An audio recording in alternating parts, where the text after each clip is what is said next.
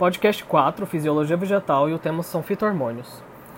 Bom, atualmente são reconhecidos nove principais grupos hormonais, que são as auxinas, giberelinas, citocininas, ácido abscíssico, etileno, bracinesteroides, jasmonatos, salicilatos, poliamidas e, mais recentemente, as estrigolactonas.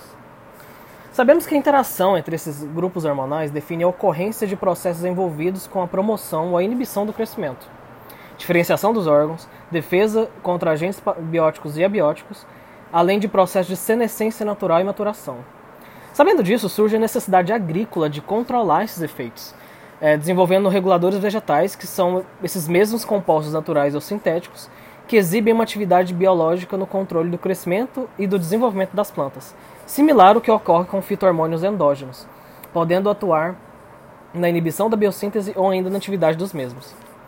Esses bioreguladores é, atuam promovendo o crescimento, é, atuam como promotores do crescimento e são formulações químicas compostas de mais de um grupo hormonal, como ácido gibirélico, auxinas e citocininas.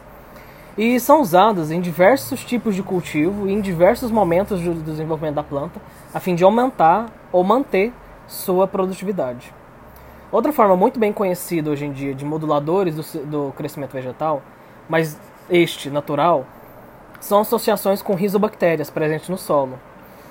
Apesar de atuarem como, é, como, organismos fixadores de nitrogênio, um dos principais mecanismos que explicam os efeitos benéficos da inoculação de sementes de plantas cultivadas com bactéria do gênero Azospiridium é a capacidade de produzir e metabolizar uma série de hormônios vegetais e de compostos que podem atuar de forma direta ou indireta é, na regulação do crescimento da planta.